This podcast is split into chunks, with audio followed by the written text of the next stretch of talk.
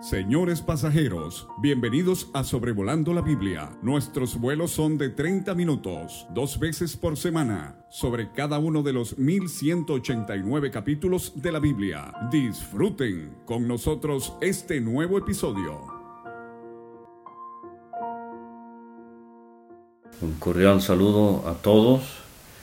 Hoy con el episodio 211 de Sobrevolando la Biblia en Josué capítulo 22, hoy miércoles 21 de septiembre del 2022. Les habla su servidor David Alves Padre desde el Valle de Zamora en el estado de Michoacán en México. Quizás usted escuchó que nos sacudió un sismo eh, bastante fuerte hace dos días, el 19 de septiembre pero gracias a Dios eh, estamos bien y apreciamos mucho el interés y las oraciones del pueblo del Señor a favor de creyentes en México. Ahora, después de varios capítulos que de cierta manera quizás para algunos eh, con contenido tedioso por la gran cantidad de eh, nombres de pueblos, de ciudades, de regiones, debido a que hemos estado considerando la repartición de la tierra de Canaán. Eh, en el capítulo 22 ah, nos toca un pasaje quizás eh, en cierta manera mucho más sencillo de lo que hemos venido viendo con eh, aplicaciones prácticas muy, muy patentes, aún para el 2022 en que vivimos usted y yo. Lo que tenemos aquí es el regreso de los guerreros de las tribus de Rubén, Gad y media tribu de Manasés. Eh, ellos han ayudado a conquistar la tierra en el lado occidental eh, del Jordán, pero ahora eh, les toca regresar a sus familias y a sus posesiones en el lado oriental del Jordán. Pero eh, se da un malentendido sumamente peligroso. Y la gran lección que aprendo en Josué 22 es que la comunión entre creyentes es bastante frágil. Es fuerte, en un sentido, pero es frágil en otro. Y la fragilidad se debe eh, en este capítulo y en circunstancias en nuestros días debido a la falta de clara comunicación entre dos partes y se dan malentendidos que llevan muchas veces al descalabro eh, y a la eh, división entre el pueblo del Señor. Ahora, para entender Josué 22 es necesario eh, regresarnos a Números capítulo 32, cuando el pueblo de Israel, ya después de 40 años, por fin llega a el lado oriental del Jordán y tienen enfrente la tierra de Canaán. Pero eh, las tribus de Gad y Rubén, y las menciono en ese orden porque así se nos dice en números 32, pareciera que Gad tomó la iniciativa, Rubén, aunque el mayor, siguió con el plan, y después se incorporó la media tribu de Manasés. El problema o la situación es que le pidieron a Moisés las tierras de Geser y Galaad, y le suplico ver el mapa eh, una vez más, pero va a ver el lado oriental del, Jordán. Eh, y esta tierra buena para el ganado, y ellos tenían abundancia de ganado, y le piden a Moisés si pueden ellos tomar esa tierra como posesión. Y Moisés inicialmente malentendió esta petición, pensando que ellos no querían eh, ir a la guerra. Eh, cierta flojera quizás, o falta de responsabilidad, o falta de fe. Pero entonces, eh, allá en números 32, eh, le dan a Moisés esta explicación, versículo 16. Eh, edificaremos aquí majadas para nuestro ganado y ciudades para nuestros niños, y nosotros nos armaremos e iremos con diligencia delante de los hijos de Israel, hasta que los metamos en su lugar, y nuestros niños quedarán en ciudades fortificadas a causa de los moradores del país. No volveremos a nuestras casas hasta que los hijos de Israel posean cada uno su heredad, porque no tomaremos heredad con ellos al otro lado del Jordán, ni adelante, por cuanto tendremos ya nuestra heredad a este otro lado del Jordán, al oriente.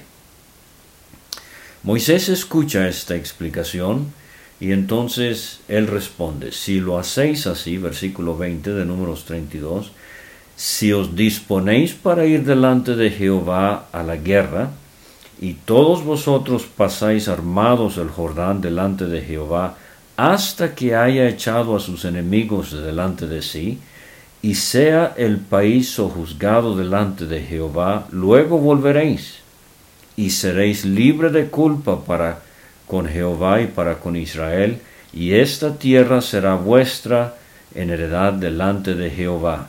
Y aquí viene un versículo que cuando lo vimos en su respectivo episodio yo le animé a que se aprenda este versículo de memoria, números 32, versículo 23. Mas, si así no lo hacéis, he aquí habréis pecado ante Jehová, y sabed que vuestro pecado os alcanzará. Sabed que vuestro pecado os alcanzará. Todo lo que el hombre sembrare, escribió Pablo a los Gálatas en el capítulo 6, eso también segará. Entonces han pasado siete años desde números 32 aquí a Josué 22. Estos guerreros han cumplido su promesa al pie de la letra. Han ayudado a conquistar la tierra. Josué ha repartido la heredad a las otras, a las otras nueve tribus y media, y ahora se ha terminado el trabajo de la conquista y de la repartición. Es tiempo para que estos guerreros crucen el Jordán, regresen a casa y disfruten su heredad con los suyos. Muy loable.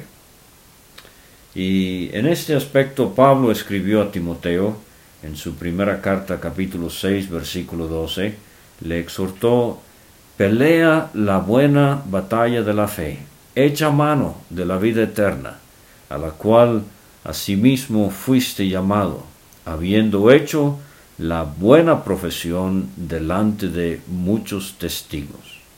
Usted y yo, apreciado creyente, como estos guerreros de Rubén, Gad y media tribu de Manasés, tenemos que pelear la batalla de la fe. Tenemos que echar mano de todo lo que Dios nos ha dado en Cristo, la vida eterna en Él. Y Pablo escribe también a Timoteo en su segunda carta, capítulo 2, versículo 3, Tú pues sufre penalidades como buen soldado de Jesucristo. Bueno, estos guerreros lo hicieron.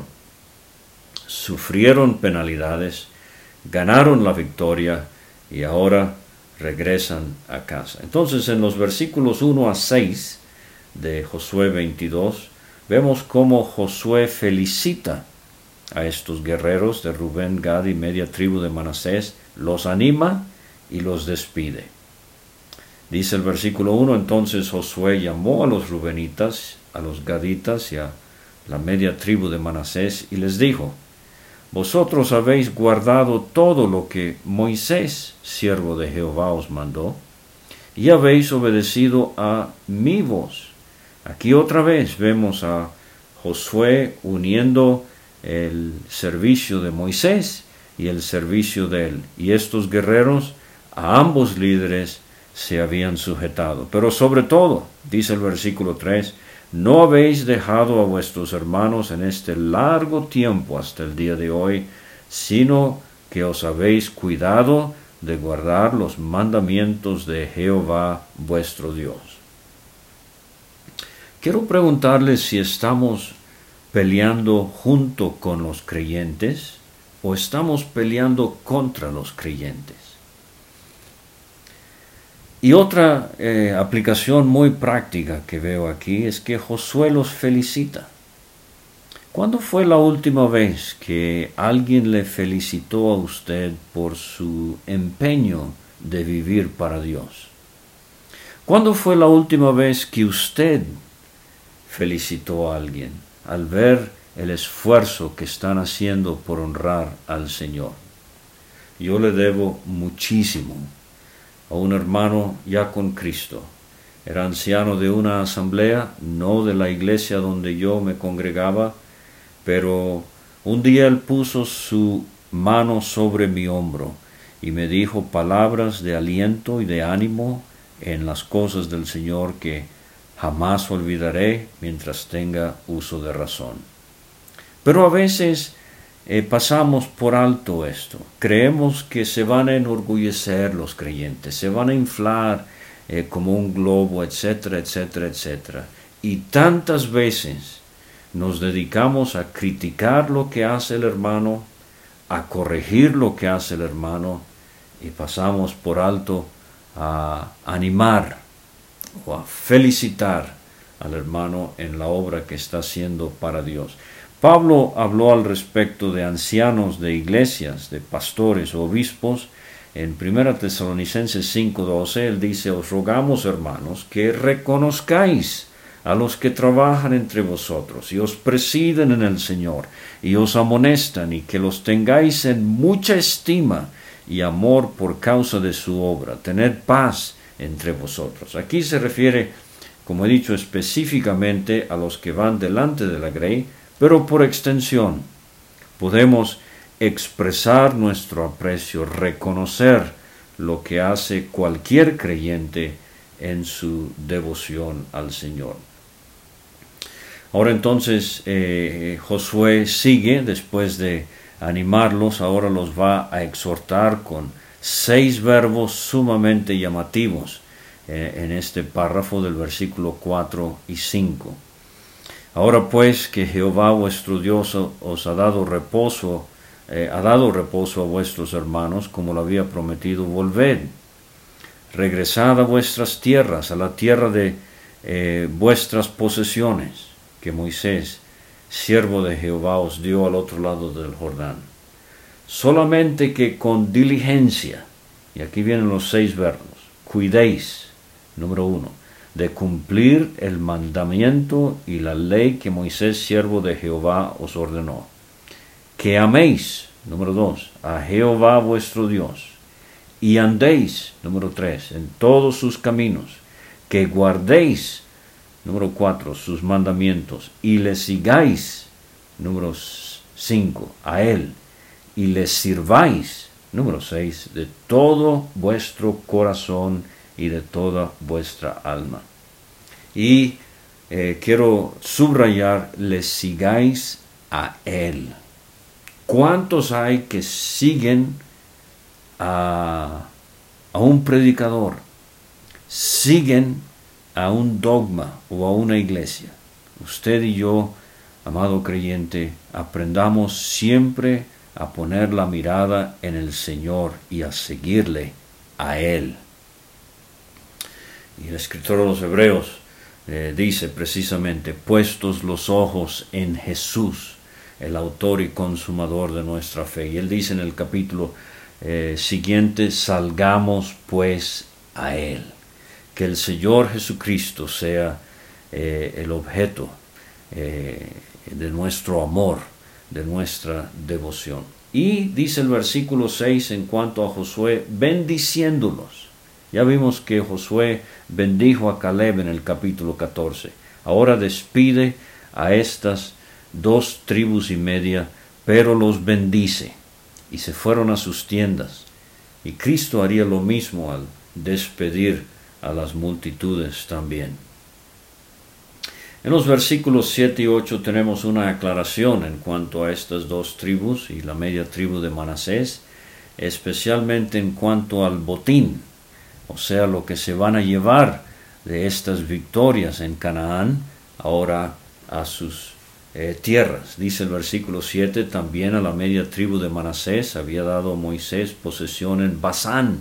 Hemos visto esto ya, tierra muy fértil, Salmo 22, los toros fuertes de Basán. Allí la figura es los líderes religiosos que se habían engordado a expensas del pueblo de Israel.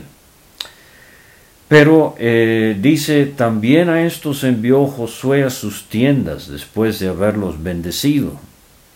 Y les habló diciendo, volved a vuestras tiendas con grandes riquezas, con mucho ganado, con plata, oro, bronce, muchos vestidos, y compartid con vuestros hermanos el botín de vuestros enemigos.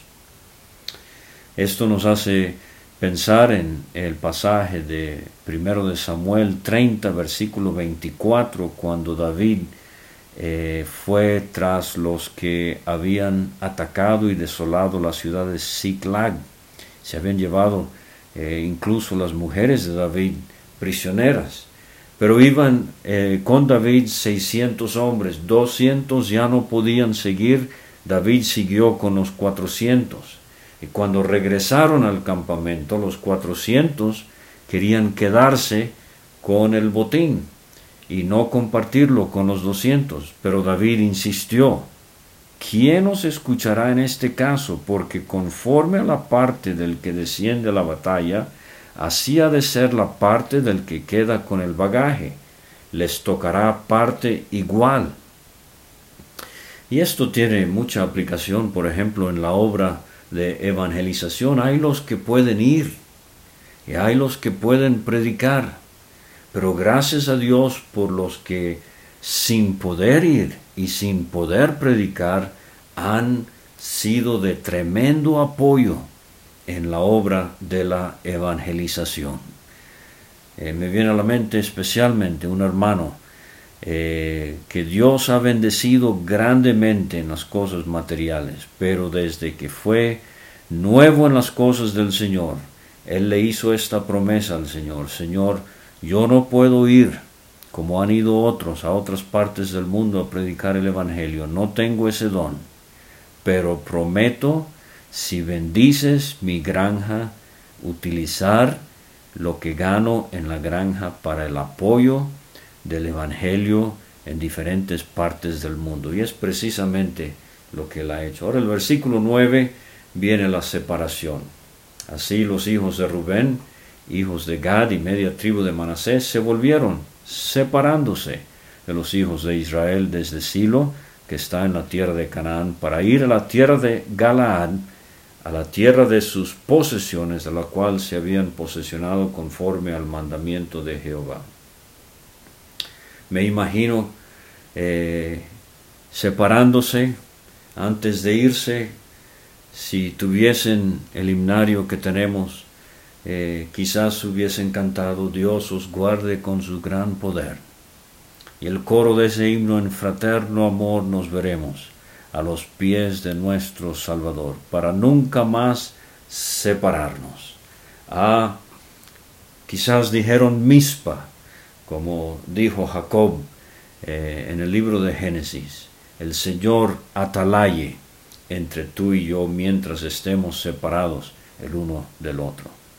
Pero entonces bajan al Jordán y aquí es donde viene eh, la complicación. Llegando a los límites del Jordán, dice el versículo 10, que está en la tierra de Canaán, los hijos de Rubén y los hijos de Gad y la media tribu de Manasés edificaron allí un altar junto al Jordán, un altar de grande apariencia, un altar enorme. Algunos sugieren eh, que quizás hasta era visible desde muchos kilómetros a la redonda.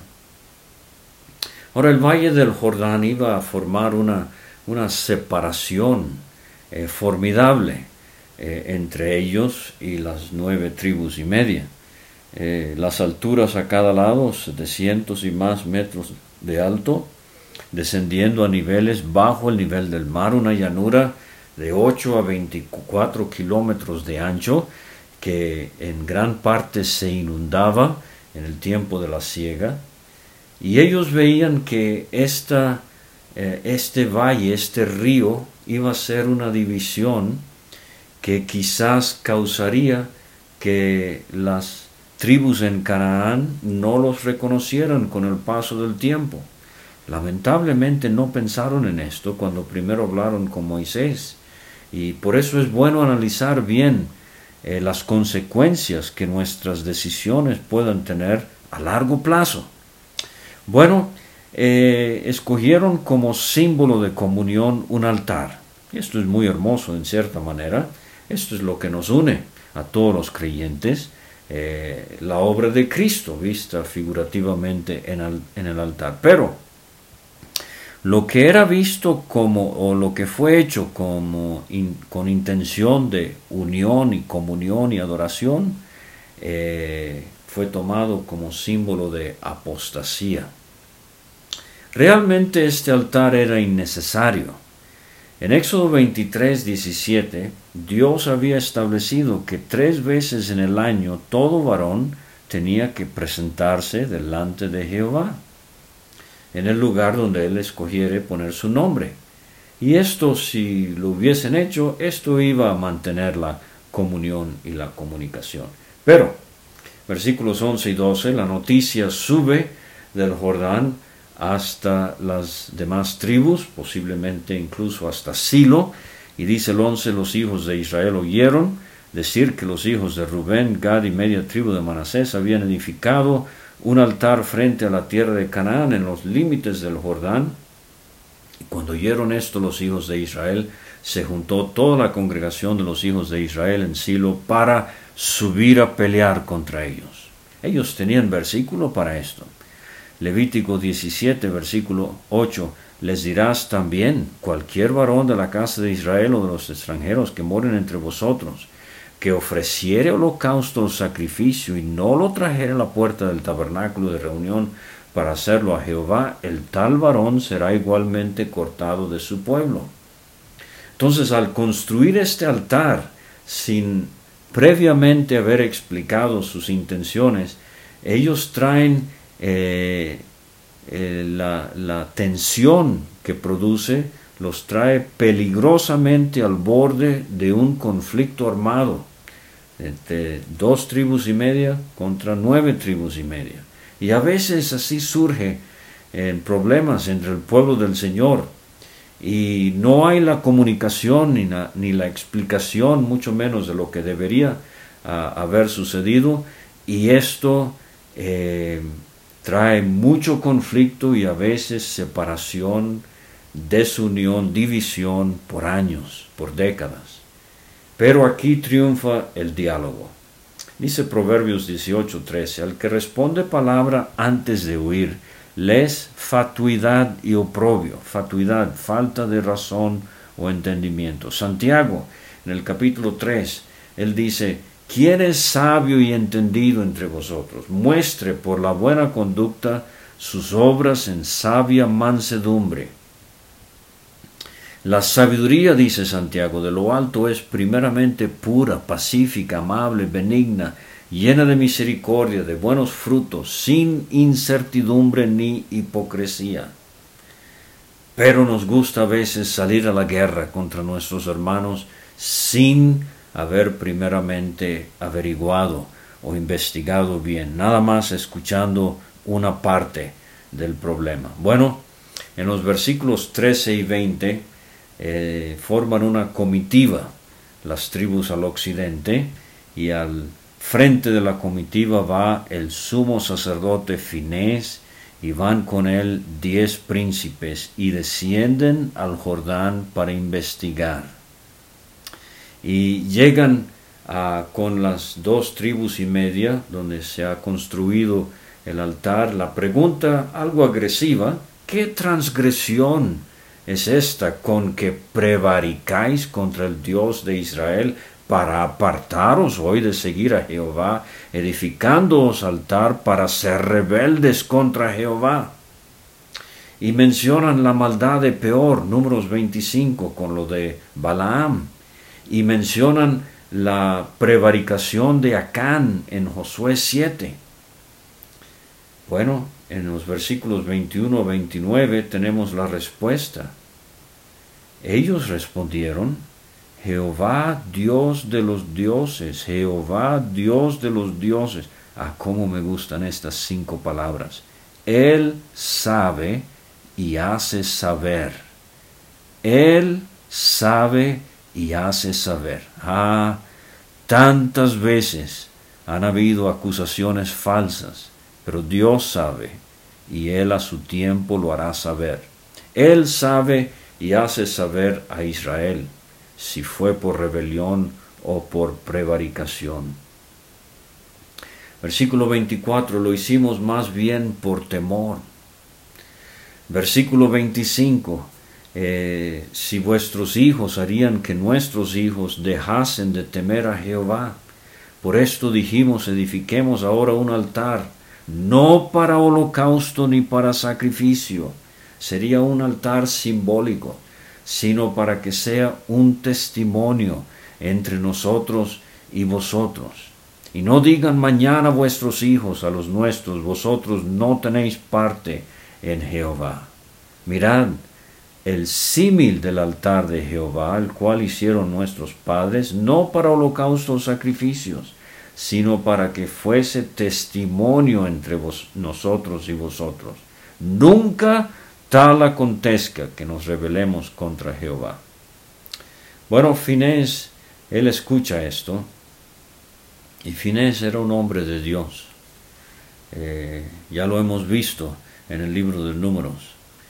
Eh, ¿Por qué no fue Josué a resolver el problema? Josué era el líder militar, pero se ha construido un altar, el problema tiene tintes religiosos, si puedo decirlo así, Finés es la autoridad religiosa, siendo el sumo sacerdote, y él dice el versículo 30, oyendo Finés, el sacerdote y los príncipes de la congregación, les pareció bien. Dicen, hoy hemos entendido que Jehová está entre nosotros, pues que no habéis intentado esta traición contra Jehová, Ahora habéis librado a los hijos de Israel de la mano de Jehová. Esta es una expresión técnica que a veces significa la mano, el poder de Dios para salvar. Éxodo 3, 3, 9, 14, Salmos 144, 7. Pero también es la mano del Señor para juzgar. Éxodo 3, 20, 7, 5, 9, 3, Ezequiel 39, 21.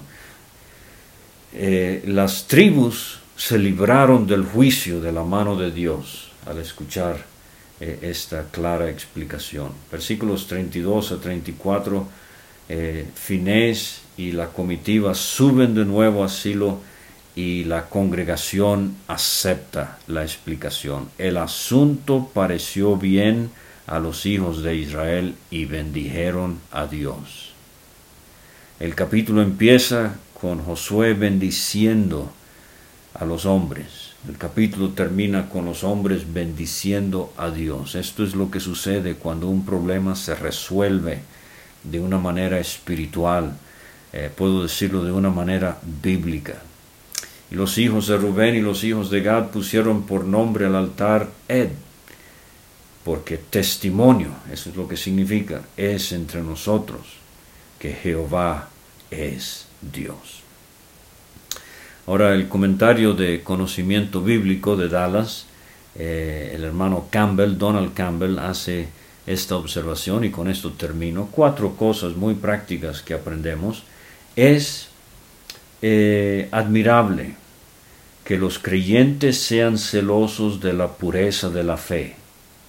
El compromiso de la verdad siempre es costoso. Entonces, sí, construyeron un altar no debería ser, hay que hacer algo, eso es admirable. Pero número dos, es incorrecto juzgar los motivos de las personas sobre la base de pruebas circunstanciales. Es importante conocer todos los hechos recordando que siempre hay dos lados en cada disputa. Número tres, la discusión franca y abierta a menudo aclarará el aire y conducirá a la reconciliación.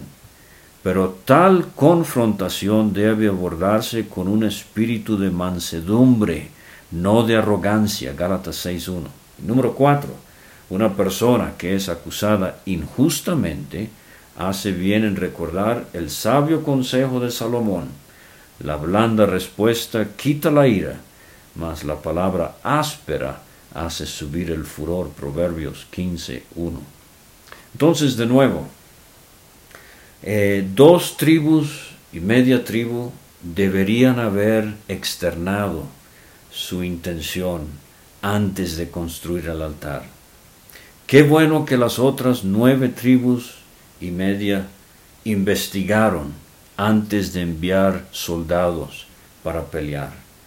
Qué bueno que a pesar de la pobre comunicación y del tremendo malentendido, Josué 22 nos enseña que problemas se resuelven escuchando claramente eh, ambos lados del asunto y resolviéndolo en el temor Muchas gracias y hasta la próxima.